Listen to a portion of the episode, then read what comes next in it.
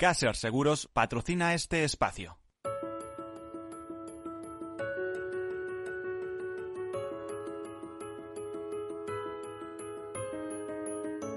Tercer sector, un espacio para la economía social. Un programa dirigido por Miguel Benito.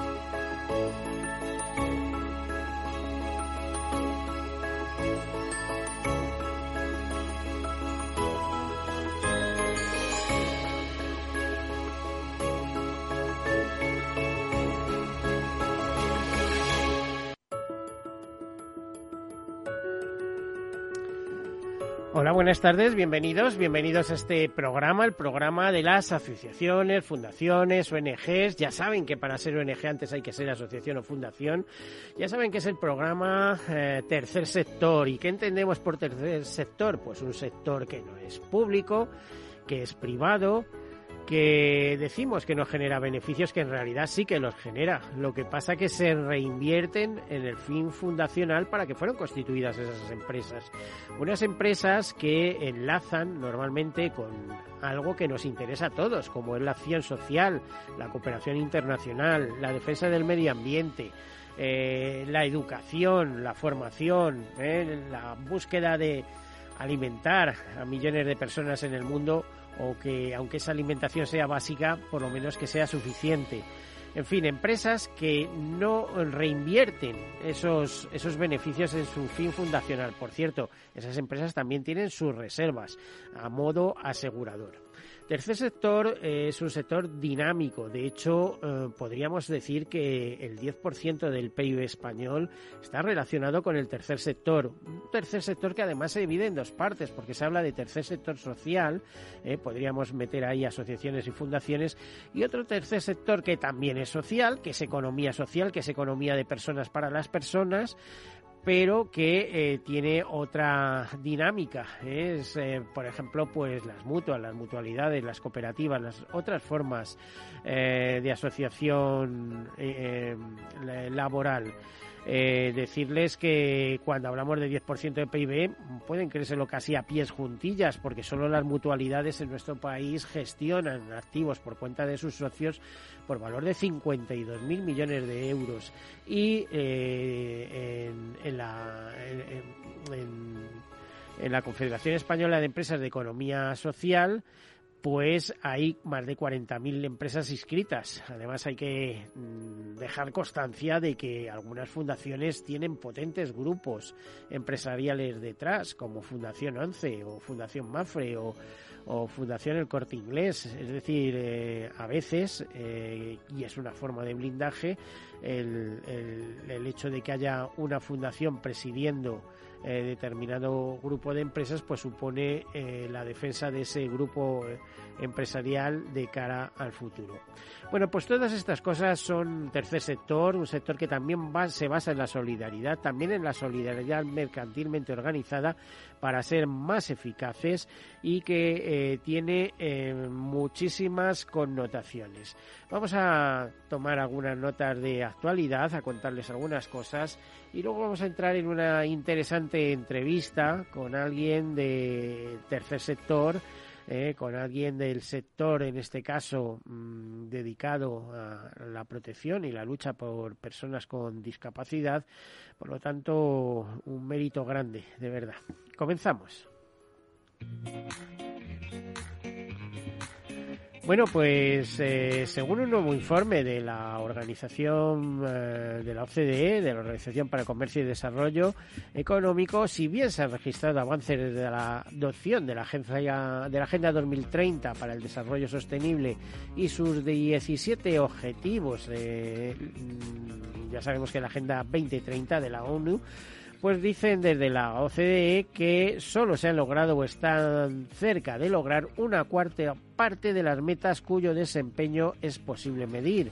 Casi todos los países de la OCDE ya consiguieron cubrir las necesidades económicas básicas y aplicar los instrumentos y los marcos de política pública mencionados en esta Agenda 2030. No obstante, para cumplir con las más de 21 metas sobre aspectos como no dejar a nadie atrás, restablecer la confianza en las instituciones y limitar las presiones sobre el entorno natural, queda un largo camino por recorrer, dicen en, la, en esta eh, organización.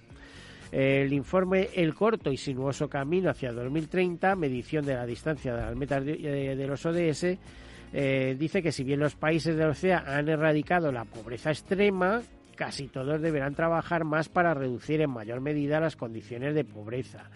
Las mujeres, los adultos jóvenes y los migrantes enfrentan mayores retos que el resto de la población. Y si bien se ha avanzado en cierta medida, los derechos y las oportunidades de las mujeres son aún limitados en el ámbito privado, al igual que en el público. Además, comportamientos poco saludables como la malnutrición y el consumo de tabaco, que parecen ser más comunes entre los grupos de condiciones socioeconómica baja, así como las asimetrías en la educación desde los primeros años de vida, tienden a agudizar la desigualdad. Bueno, pues esto nos dicen eh, mm, eh, desde este informe que repasa pues el clima, repasa problemas de naturalezas, eh, la importancia de restablecer la futura agenda estadística sobre los ODS y dice que hasta el momento en la actualidad se dispone de datos sobre casi el 70% de los objetivos de la categoría planeta pero, por ejemplo, solo uno de cada tres objetivos puede someterse a un seguimiento eficaz debido a la, limitada disponibilidad de series temporales sólidas. Según la OCDE, los paquetes de recuperación empleados por la mayoría de los gobiernos de sus países miembros para responder a la crisis del COVID-19 o de la COVID-19 ofrecen la oportunidad de acelerar el ritmo de avance hacia el cumplimiento de los ODS.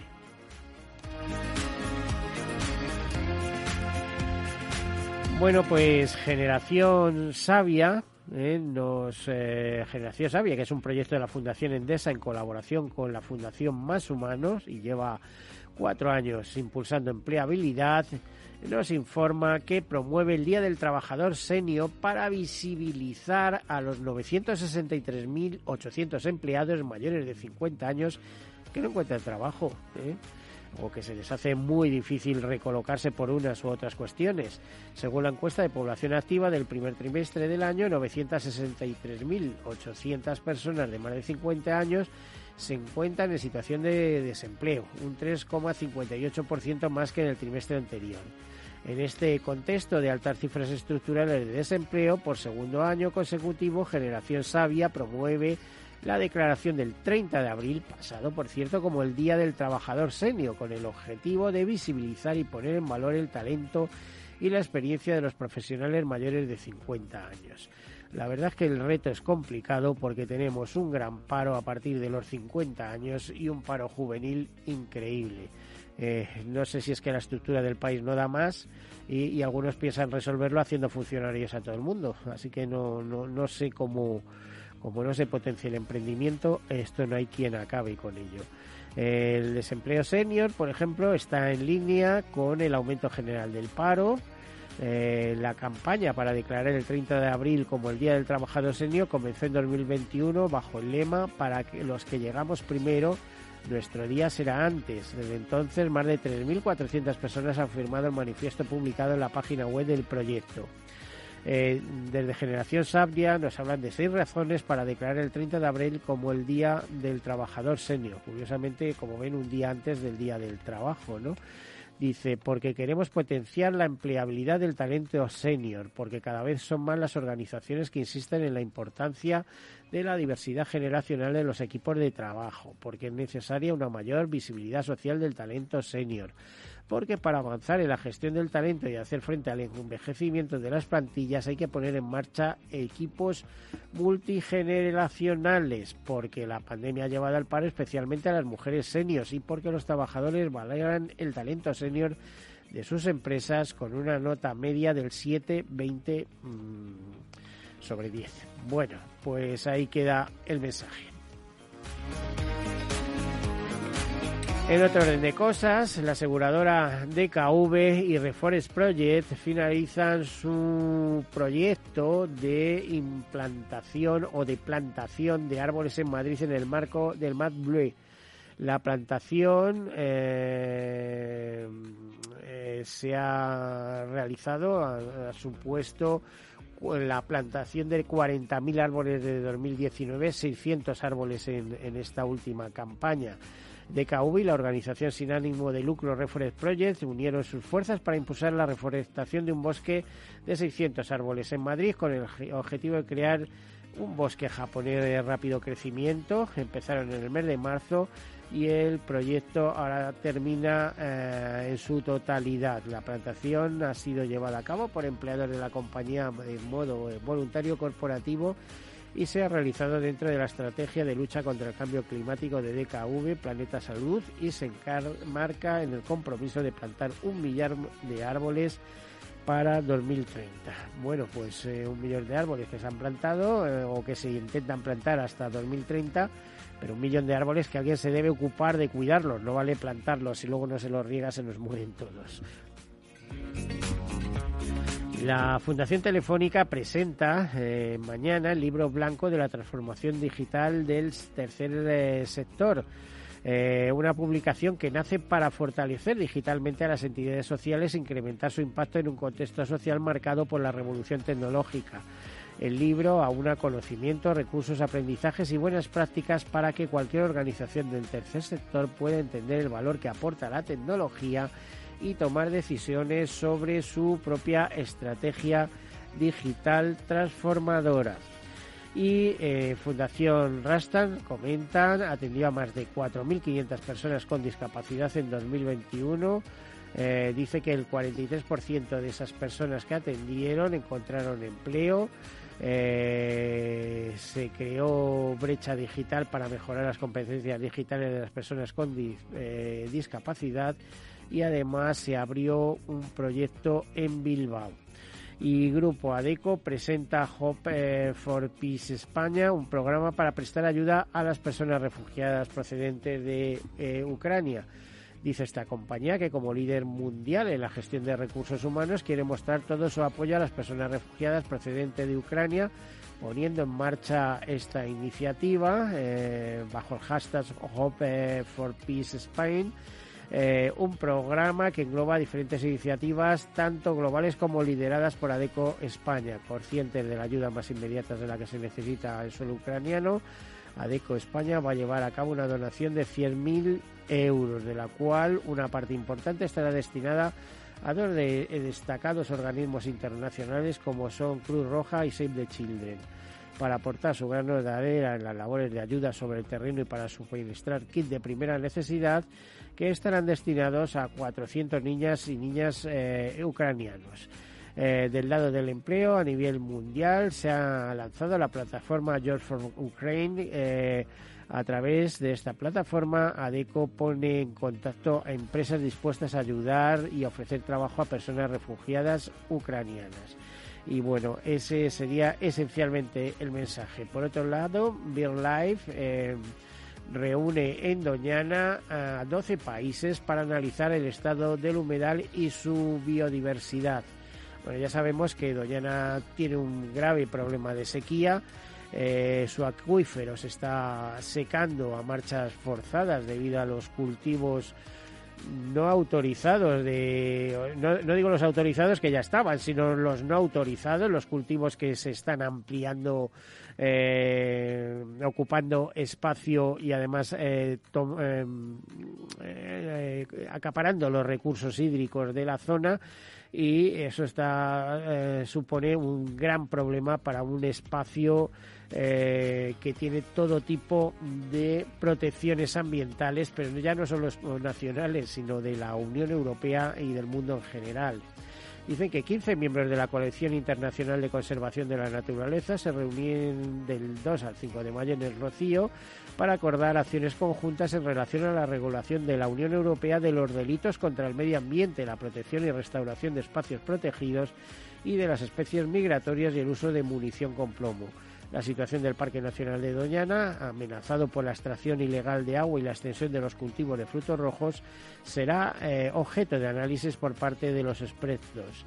Eh, la reunión se celebra en el marco del LIFE, Guardianes por la Naturaleza, y el proyecto Safe eh, Freeways Poisoning, financiado por la Fundación MAVA.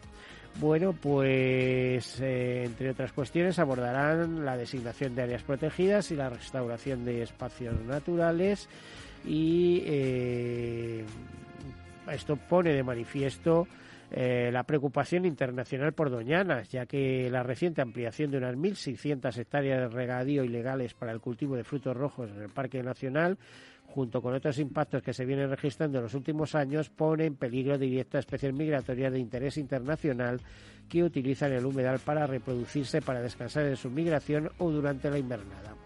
Bueno, queramos o no, como vemos, eh, decimos lo importante es la economía, lo importante en realidad lo que son son los equilibrios, porque si rompemos el equilibrio natural, luego es muy difícil, por no decir casi imposible, recuperarlo. Y la verdad es que eh, no sé, como seres humanos eh, tenemos mucha conciencia ambiental y sin embargo seguimos destruyendo casi todo lo que cae en nuestras manos.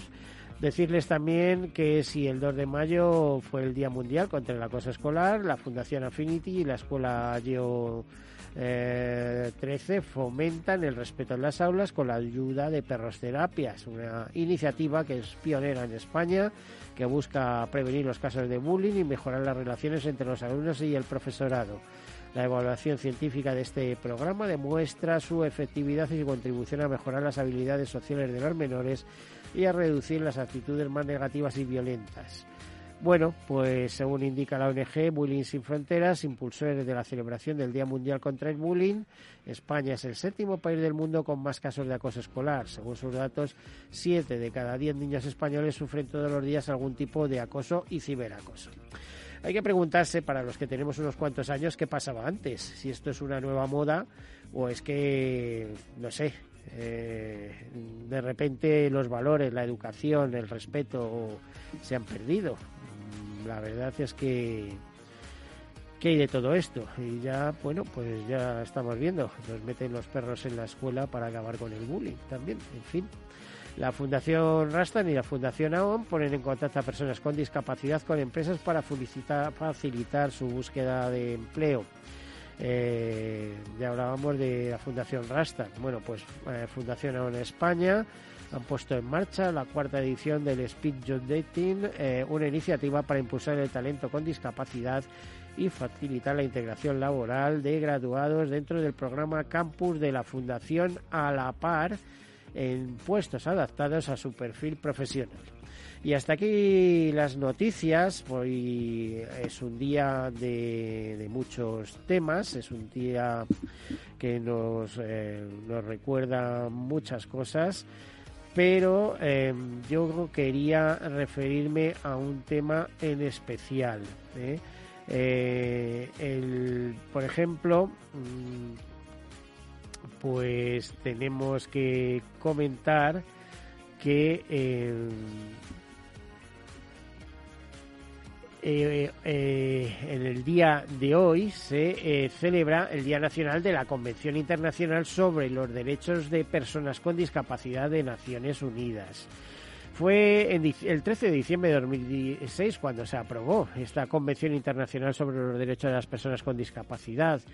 Una convención que fue resultado de un largo proceso en el que participaron diversos actores, Estados miembros de Naciones Unidas, observadores de lo mismo, cuerpos y organizaciones importantes, un relator especial sobre discapacidad, instituciones de derechos humanos nacionales, organizaciones no gubernamentales, etcétera. Bueno, pues en un día tan señalado eh, eh, hemos o tenemos el gran placer de recibir, de tener entre nosotros a Javier Luengo, que es el director general de Plena Inclusión Madrid. Bienvenido, Javier. Muchísimas gracias. Buenas tardes, ¿qué tal? Buenas tardes. Pues muy bien, encantado de estar con, vosotros y agradeceros la labor también que hacéis de dar altavoz a, todas las iniciativas sociales que has estado describiendo y que siempre tenéis en vuestro Por programa. cierto, ahora que dices altavoz, una, ¿no te suena una tal cooperativa altavoz? Sí, claro que sí. Claro que Con Paloma al frente. Un proyecto Creo que a vuestra responsable de comunicación, vuestra directora de comunicación, le hablé de ella. de Lo que pasa es que no me acordaba el nombre, pero ahora al decir eh, Cooperativa Altavoz, bueno, pues ahí ha salido. Javier, en estos tiempos, eh, eh, digamos que desde la pandemia, antes ya teníais problemas, pero es que eh, tras la COVID los problemas se han multiplicado, digamos, es decir, ahora los frentes, los problemas están en todos los frentes. Antes de meternos en hablar de problemas, cuéntanos un poquito qué es Plena Inclusión. Sí, pues eh, Plena Inclusión es una organización que aglutina a, otras organizaciones, fundaciones y asociaciones, todas sin ánimo de lucro, eh, que trabajan y defienden los derechos de las personas con discapacidad intelectual. Tenemos eh, una larga trayectoria, en, en concreto eh, pues en la Comunidad de Madrid desde el año 1978 y estas organizaciones a las que aglutinamos y a las que representamos, que trabajan con miles de personas con discapacidad. Iba a decir, sois herederos de otra coordinadora que había anterior, ¿no? Bueno, somos lo mismo, simplemente que el nombre cambió en un momento dado. Antes nos llamábamos FEAPS. Yo, lo he visto aquí. Sí, sí, no, hace, excesivamente. Y además creo que, que, Paloma y el Cooperativo Altavoz también tuvieron mucho que ver en aquel sí. cambio. Antes nos, nos denominábamos FEAPS y en concreto nosotros FEAPS Madrid como plataforma autonómica y, cambiamos el nombre por Plena Inclusión eh, y creo que, fue de manera acertada. Es una organización que con este nombre define muy bien cuál es su, su papel y su objetivo en la sociedad y desde luego pues venimos trabajando desde hace muchos años, desde, desde hace más de 40 años y muchas de nuestras organizaciones pues surgieron cuando no había nada, cuando no había prácticamente recursos para las personas con discapacidad ni, ni servicios. Las propias familias se fueron organizando en diferentes municipios, en diferentes localidades. Sí, además sé que hubo bastantes hasta dificultades, dificultades en la política. Eh, Javier, si no te importa, vamos a hacer una breve pausa y continuamos después tanto de eso como que nos habléis de vuestra problemática que tiene tela. Perfecto. Bueno, hacemos una breve pausa. Hasta en unos minutos estamos de nuevo.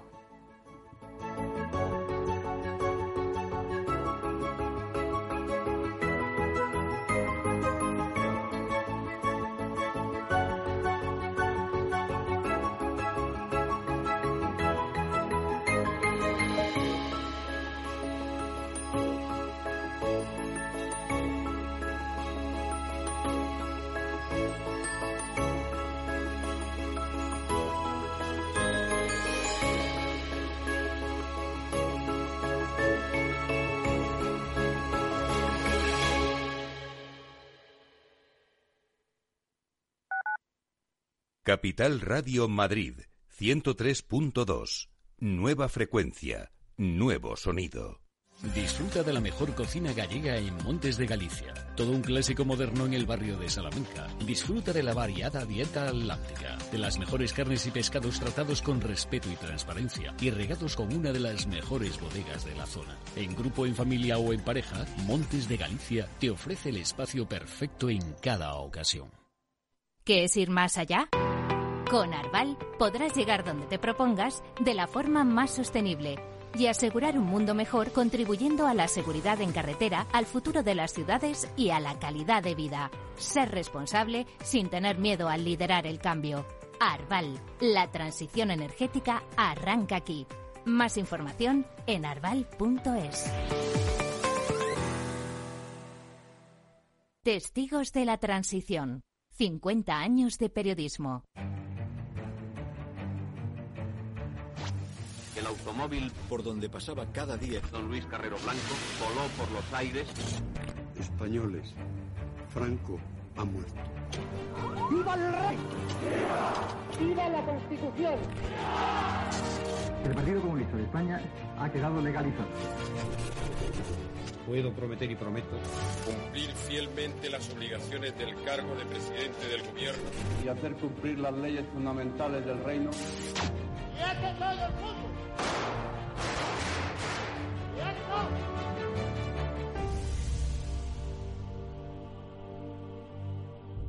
Todos los miércoles a medianoche en Capital Radio. Un encuentro con los periodistas que vivieron la historia en primera persona. Capital Radio Madrid, 103.2. Nueva frecuencia, nuevo sonido.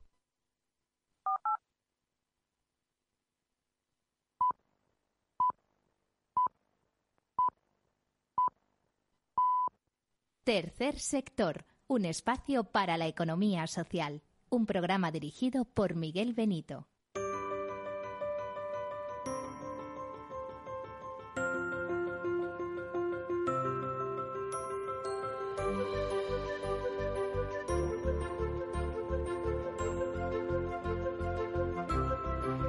Bueno, pues aquí continuamos en este día especial con Javier Luengo eh, de Plena Inclusión Madrid, como estábamos escuchando. Nos ha eh, narrado brevemente de dónde viene Plena Inclusión, es el nuevo nombre de CEAP, eh, de esa confederación y es de asociaciones que constituyeron los padres, pues digamos, uniéndose y le decía, a veces con dificultades, ¿no, eh, Javier? Porque aquí alguien me ha contado que lo tenían que hacer a veces en domicilios privados y casi de forma clandestina, ¿no? Pues decía, bueno, siempre, siempre, con dificultades, porque estas organizaciones surgen precisamente de la, de la dificultad, surgen de la necesidad y surgen de la inexistencia de, de apoyos, de recursos, de servicios y que las propias familias cuando tenían el problema en casa y, dentro ya de los barrios, de las localidades, de los municipios, se iban juntando entre ellas y iban definiendo que eran aquellas cuestiones que tenían que defender y que eran aquellas cuestiones que tenían que tener sus hijos como, como derecho y como recurso que no tenían en aquel momento. ¿no?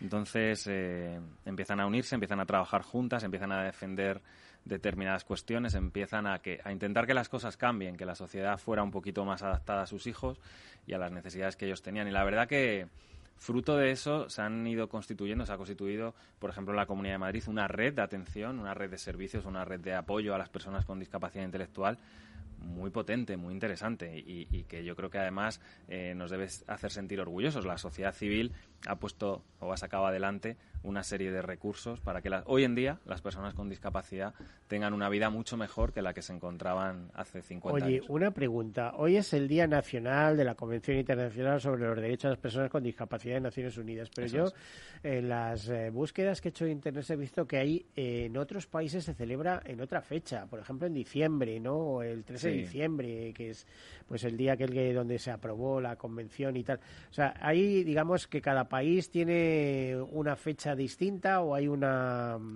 Bueno, ¿Qué, ocurre con ese tema en concreto? No, eh, eh, ocurre simplemente que la Convención de Derechos y la Convención Internacional sobre los Derechos de las Personas con Discapacidad eh, de Naciones Unidas se aprueban una fecha determinada, pero luego cada país la ratifica en una fecha diferente. España la ratificó un 3 de mayo, y por eso. Ah, vale, vale. Entonces de ahí viene el tema. ¿no? Eso es. El, el, gobierno nacional ha decidido que sea el 3 de mayo cuando eh, de manera nacional, de manera estatal, eh, identificarlo con, la fecha, digamos, en la que se conmemora y se reconoce la, importancia que ha tenido esta convención, porque no, no, olvidemos que es una convención que una vez que la ratifica España, una vez que España eh, lleva a cabo ese paso adelante, se constituye como un instrumento normativo más. tiene que adaptar su normativa, su regulación, su ley a esta convención. Yo creo que esto ha sido un paso eh, importante, un paso fundamental para la vida de muchas personas eh, con discapacidad en nuestro país y también en otros países.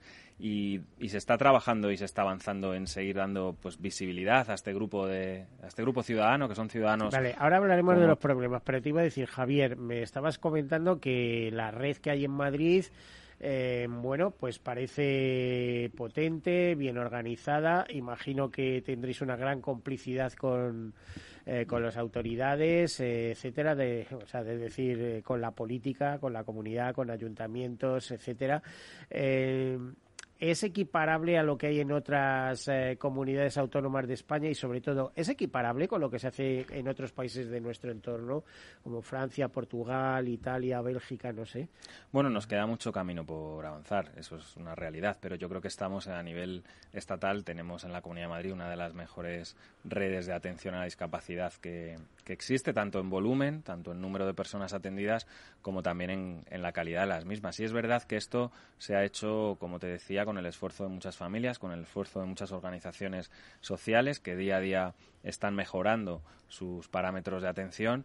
Y bueno, ahí tenemos, como bien dices, el reto de encontrar el mayor apoyo posible por parte de las administraciones públicas, por parte de los ayuntamientos, por parte de las comunidades autónomas, que al final son eh, las transferencias en materia de políticas sociales están están hechas por parte del gobierno estatal en su momento y son las comunidades autónomas las que son responsables de la atención que hay que dar al colectivo de las personas con discapacidad y en concreto al de las personas con discapacidad intelectual. Y en ese sentido decirte, tenemos una red muy importante en Madrid es asimilable a otras redes de otras comunidades autónomas, pero también es cierto que cada comunidad autónoma es la responsable y en cada sitio hay matices una o que son diferentes. Sí, te iba a decir, pues, tú lo tienes que saber porque os eh, juntáis con otros responsables de otras comunidades autónomas en congresos, etcétera. Y ahí veis tal, eh, hasta tal punto de que hace, yo creo que ni 15 días lanzabais una nota que recogía Europa Press, si mal no recuerdo, en el cual hablabais de, bueno, la situación un poco de desatención, incluso económica, que estabais sufriendo en los últimos tiempos. En fin, eh, son tuyos los micrófonos para reivindicar lo que quieras reivindicar.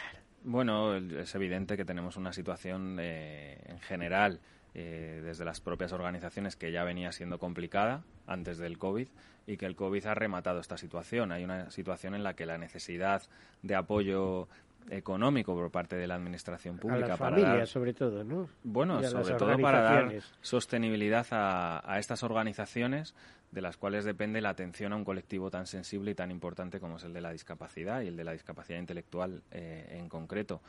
Como te decía, se han hecho muchos esfuerzos durante muchos años para que hoy en día tengamos una red que es muy importante, es una de las más importantes de España, para que tengamos un nivel de atención eh, extraordinariamente bueno, con una calidad tremenda de los servicios que se dan, con unos profesionales y una red de profesionales eh, muy importante, muy formados, muy especializados, muy vocacionales y a los que tenemos que cuidar. Y eso solo se puede hacer con unos recursos económicos y financieros adecuados. En la Comunidad de Madrid es verdad que tenemos una eh, cuestión importante, que es que los, estos servicios, cuando se trata de la red de atención a la discapacidad, son gratuitos, pero son gratuitos para las familias, pero requieren para las organizaciones un aporte económico por parte de la administración pública que los haga sostenibles. Y venían de una situación, como te comentaba, muy complicada, donde sobre todo a nivel, por ejemplo, de atención residencial, pues ha habido dificultades eh, tremendas para poder superar algo tan complicado como ha sido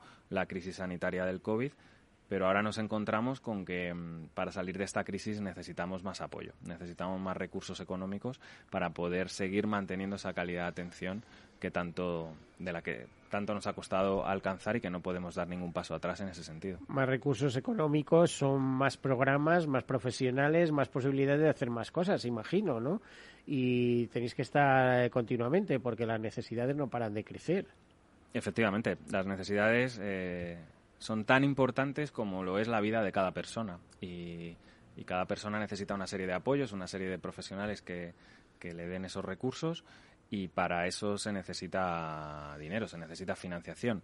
Y es verdad que venimos de una situación donde todo se ha complicado, donde la guerra de Ucrania ha complicado algunas cosas, donde anteriormente la situación del COVID obligaba a unos sobrecostes y a unos esfuerzos económicos en materia de prevención, en materia sanitaria, que también ha, llevado a algunas organizaciones a, tirar de las pocas reservas que pudieran tener, donde el, salario mínimo también se ha puesto en unos niveles eh, eh, que no se esperaban y, todas esas cuestiones, subido a, añadido a las subidas del, del convenio, eh, todo eso hace que al final eh, las organizaciones cada vez tienen más presión económica y tienen más dificultades para poder llegar a fin de mes y necesitamos eh, bueno ese, ese esfuerzo por parte de todos, de la administración, esos recursos económicos que nos permitan que la sostenibilidad de las organizaciones pueda seguir brindando esa calidad para nuestras personas, que es a lo que nos dedicamos y por lo que hemos llegado hasta aquí peleando a través del esfuerzo de muchas familias y de muchas personas. Pero ¿encontráis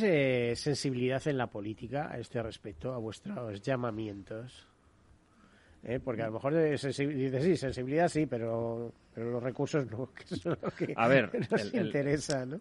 El, mundo de la política es complicado desde el punto de vista de que mm, al final entran muchos factores en juego, depende del momento, depende de si hay un presupuesto aprobado eh, con el que contar, depende de si eh, la Consejería de Hacienda eh, tiene la posibilidad de apoyar a la Consejería de Políticas Sociales en esta materia. Depende de tantas cosas que al final el mundo de la política no es, eh, no, es tan fácil decir. Entonces, ¿nos escuchan? Sí. ¿Hay interlocución? Sí. ¿Tenemos una buena colaboración público-privada en nuestra comunidad autónoma? Sí pero también es verdad que necesitamos más recursos para poder seguir ofreciendo esa, esa, atención con esta calidad que yo creo que en la Comunidad de Madrid y en ese sentido debería de ser o debe ser y es para nosotros algo irrenunciable, no debemos dar ningún paso atrás. Las personas con discapacidad merecen la mejor atención posible y tienen que tener recursos adecuados para poder hacerlo.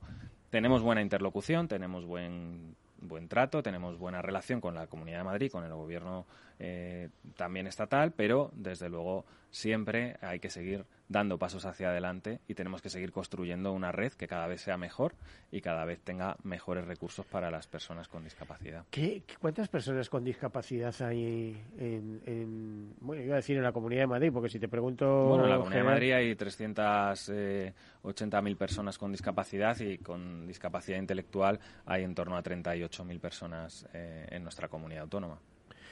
Eh, por cierto, sí, te iba a decir, eh, una de las cuestiones que surge eh, recientemente, que habéis tratado incluso en nota de prensa, es el, la honda preocupación porque un, un hotel, por ejemplo, impidió el acceso, ponía unos requisitos bastante severos a una serie de, mm, de discapacitados intelectuales para ocupar una habitación. ¿eh? Y ellos tendrán sus problemas, pero no, no les iban a hacer nada en el hotel. No sé, este tipo de conductas todavía.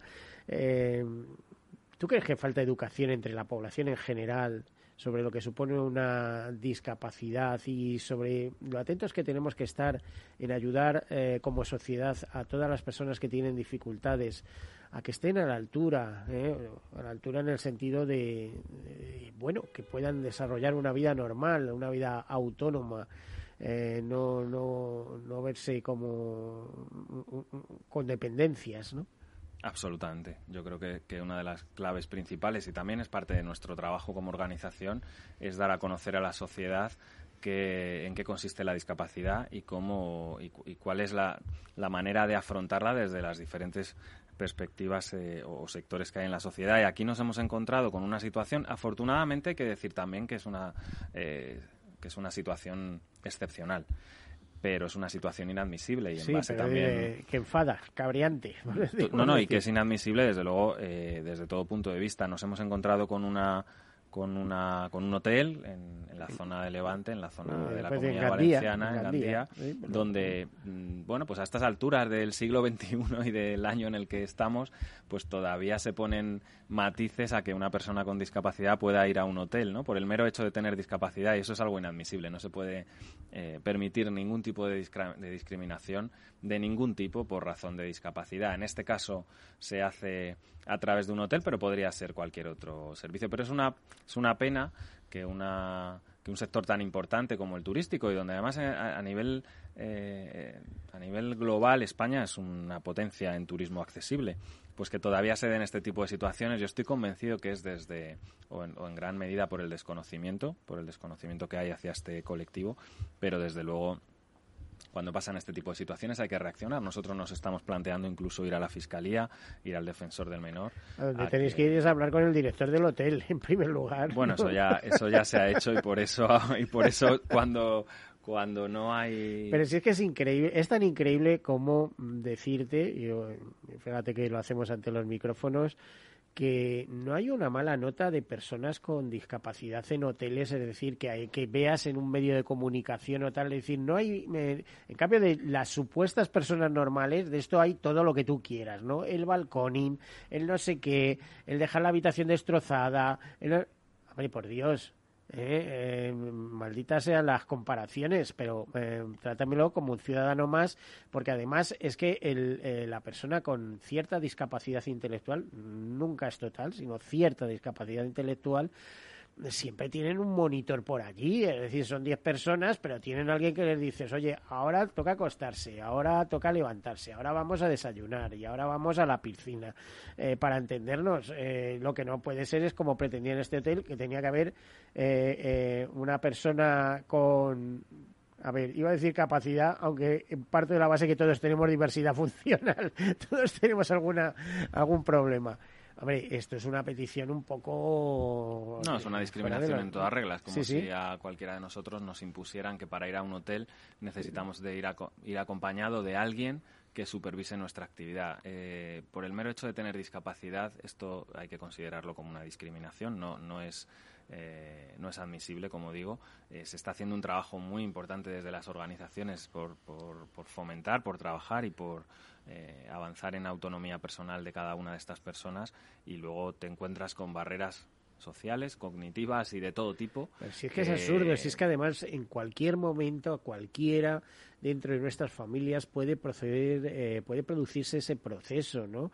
Pues bien por un ictus, por un problema, yo qué sé, vascular, por, en cualquier momento podemos vernos afectados. Es decir, esto hay que aceptarlo con la máxima normalidad, eh, diría. Yo estoy seguro de que es fruto del, desconocimiento, como decíamos, y lo que sí que pedimos, eh, bueno, que se tomen las medidas oportunas y también que, de alguna manera el hotel eh, se retracte, ¿no? Y de alguna manera pida disculpas por esta situación. Bueno, disculpas sería que invitaran a ir al mismo grupo y encima no les cobraran, porque lo que sí procedió parece ser, según muestran notas, a, a cobrar inmediatamente, ¿no? bueno, el problema, al final se ha resuelto. Estas personas lo que han hecho es buscar otro hotel donde se van a sentir más cómodos y mejor tratados seguro desde el minuto uno. Lo importante que van a tener sus semanas de vacaciones, van a disfrutar de la playa, van a disfrutar del turismo en un sitio tan excepcional como es la Comunidad Valenciana y, lo van a pasar fantásticamente bien. Eh, no me digas que no es em, deplorable que haya que lanzar una nota de prensa al respecto a todos los medios de comunicación. Eh, y que tú y yo tengamos que estar comentando esto. Absolutamente. Y, lo único bueno que, puede tener, como te decía, es que hay muchos miles de personas con discapacidad que, van todos los años de vacaciones y que esto pues es noticia porque es una situación excepcional y lo que eh, tenemos que lograr es que no pase nunca más y no se convierta nunca más en una noticia tan desagradable. Bueno, eh, ¿algún tema más que quieras abordar? Bueno, nosotros tenemos temas de, todo, tipo. tenemos de todo tipo, porque al final eh, eh, la discapacidad intelectual es algo transversal a la vida, es algo transversal a la sociedad y tenemos dificultades pues desde que una familia tiene un hijo con discapacidad eh, o, incluso cuando cree que la puede tener, y ahí estaríamos hablando de la atención temprana, es un recurso muy importante. Cuando una familia tiene un hijo, no sabe muy bien eh, qué tiene que hacer, de repente le cambia la vida, se encuentra con una situación que no tiene eh, capacidad de orientar y de repente pues necesita cosas que nunca había pensado que necesitaba y tiene que conocer una realidad que, que no pensaba que la iba a conocer. Ahí están los centros de atención temprana para en los primeros seis años de vida de un pequeño o pequeña con discapacidad, darle todos aquellos apoyos que necesita para que su discapacidad en el futuro sea lo menor posible. Y tenemos que entenderla así también desde las administraciones públicas como una inversión, como algo que estamos apostando en el futuro de la vida de las personas, estamos afrontando que esa persona en el futuro necesite menos apoyo desde cualquier punto de vista.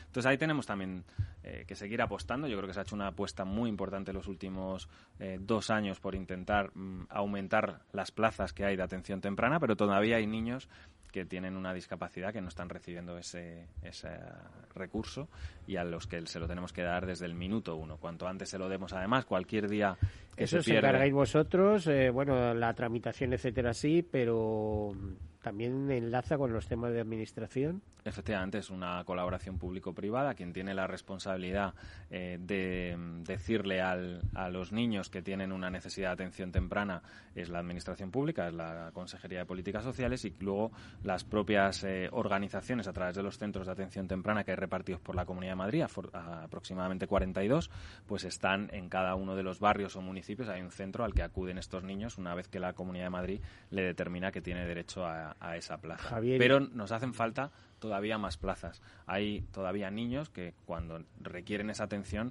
no tienen un sitio donde ir. Entonces se está haciendo un esfuerzo importante y con la Comunidad de Madrid se está trabajando en aumentar esas plazas. Se ha aumentado en este año en un volumen de unas 800 y nos harían falta que al año siguiente pues también pueda haber otras Estamos hablando de 30.000, pero que habrá de todas las edades, ¿no? De personas con Claro, claro, no, no.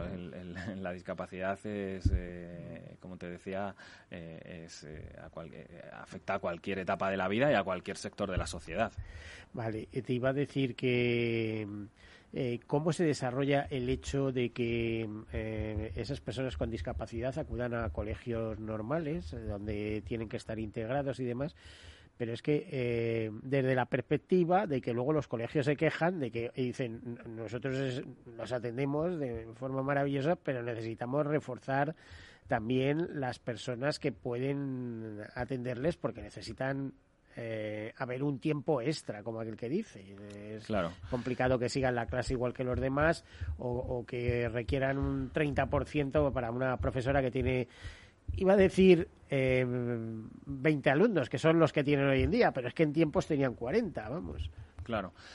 Ahí hay una máxima fundamental. Eh, cuando las personas con, cuando un alumno con discapacidad eh, va tiene, a entrar en la etapa educativa, tiene dos opciones generalmente que elegir. Hay una opción que es la, la escuela ordinaria, y ahí lo que es muy importante y hay que demandar a la Administración es que haya recursos pedagógicos para que estas personas, estos alumnos, tengan un apoyo. Lo estabas expresando perfectamente. Para eh, estas personas tienes que. es que mi mujer ha sido profesora toda la vida y tendrías que escucharla.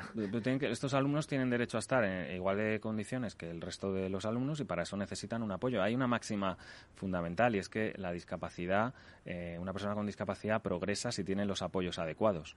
Y esos apoyos adecuados son personas, son recursos humanos y eso eh, a nivel educativo pues es un profesor de pedagogía terapéutica, un logopeda o cualquier otro profesional especializado que pueda darle a este niño, a este alumno lo que necesita.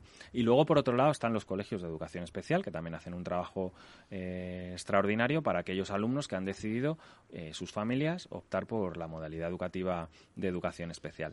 En ambos casos se está trabajando intensamente, pero yo creo que hay que pedir un esfuerzo también muy importante para que en los colegios ordinarios pueda haber más recursos para acoger a estos alumnos con algún tipo de limitación o alguna discapacidad que cada año llegan a las aulas.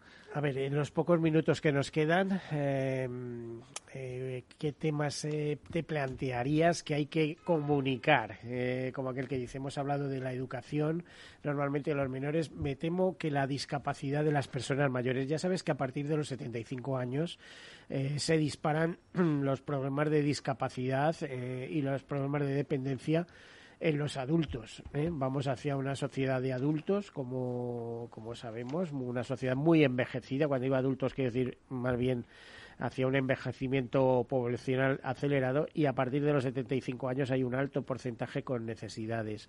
Em, pero me temo que asociativamente no están tan representados ahí, no, no, no acuden a esas organizaciones eh, no sé, a menos que haya una persona con Alzheimer y el cuidador ya no pueda más y este tipo de cosas por estar organizado, pero que no suele ser tan común como el otro problema que, me estás planteando. Bueno, hay que diferenciar entre personas que no tenían ningún tipo de discapacidad y en su, en, su última etapa de la vida tienen alguna dificultad cognitiva y eso les, eh, pues bien sea Alzheimer o cualquier otra eh, enfermedad o cualquier otra distorsión cognitiva que les, que les eh, impide un funcionamiento intelectual normal frente a personas con discapacidad intelectual que la han tenido toda la vida y que se hacen mayores. Y tenemos muchas personas eh, con discapacidad intelectual que además se hacen mayores prematuramente. A partir de los 45 años hay un deterioro más rápido en muchas personas que tienen un envejecimiento prematuro y para nosotros eso es un problema fundamental.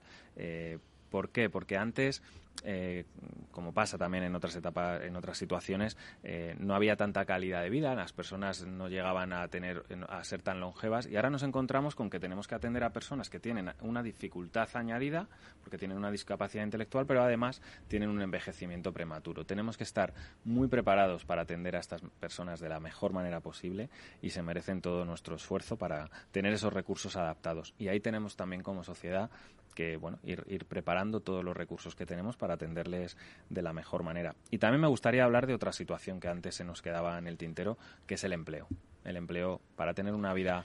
Pues nos quedaba en el tintero, pero como yo he contado dos o tres notas, es, es algo que tengo el clarísimo. El empleo es fundamental para tener una vida eh, inclusiva, una vida como un ciudadano. Si los mayores tienen problemas con el empleo, si los jóvenes tienen eh, problemas con el empleo, pues ya eh, joven y con discapacidad intelectual, mm, ya no digamos, el buscarle empleo adaptado, ¿no? Así es, tienen las tasas de actividad y de empleo más bajas y tenemos que ser conscientes de que para, para ello hay que hacer un esfuerzo. Y como sociedad tenemos que, tanto el mundo empresarial, el mundo administrativo, tiene que dar, eh, eh, tiene que dar todo, hacer todos los esfuerzos posibles para que se tengan más recursos y estas personas puedan tener derecho a, un empleo como lo tiene el resto de Lo que sí es verdad, eh, vamos, yo llevo produciendo este programa 8 o 9 años, dirigiendo este programa.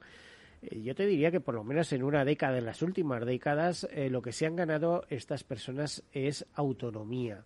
Es decir, em, viven en pisos, hay quien se casa, hay quien se organiza la vida. Hombre, siempre habrá alguien por ahí echando un vistazo, ¿no?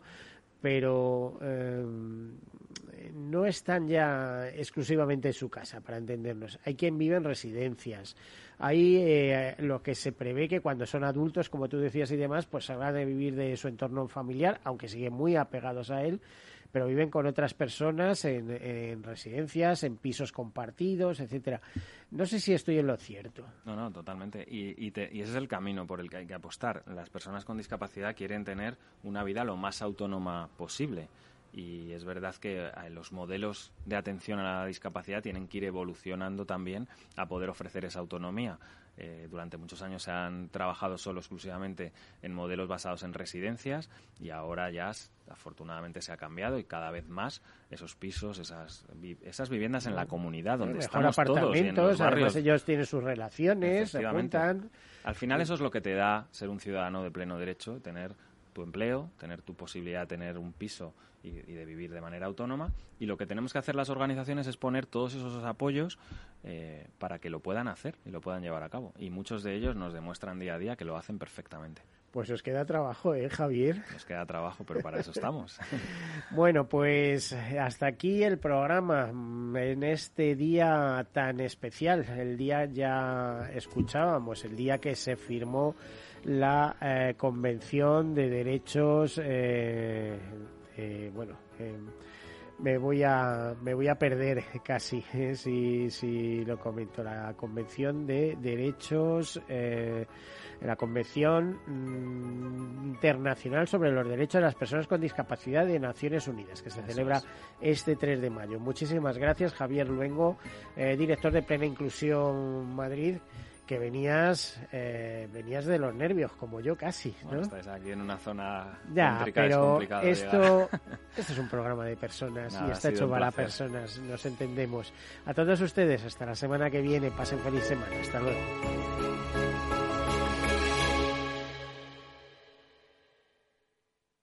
Caser Seguros ha patrocinado este espacio.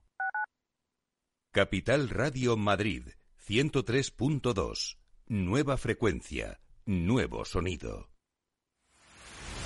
Empresas tecnológicas, escuelas de negocios, sindicatos, organizaciones empresariales, empresarios, formadores y figuras relevantes de las administraciones públicas comparten tertulia todos los martes de 3 a 3 y media en Cibercotizante, un programa dirigido por José Joaquín Flechoso.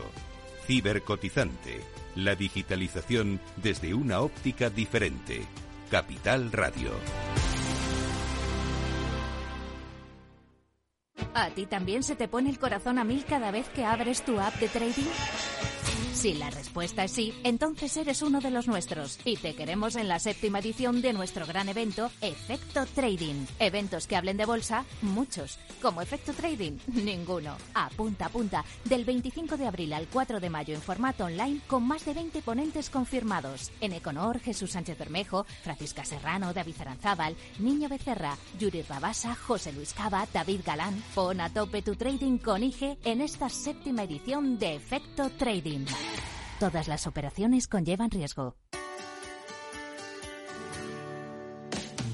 Aquí, en Capital Radio, está el programa más divertido y de mayor influencia en el mundo del capital humano. Todos los viernes a la una de la tarde, únete a Humanos en la Oficina, presentado y dirigido por el speaker internacional Miguel Ángel Pérez Laguna. Un programa donde el talento es protagonista en un formato innovador e irresistible que ya se escucha en 13 países. No te lo pierdas.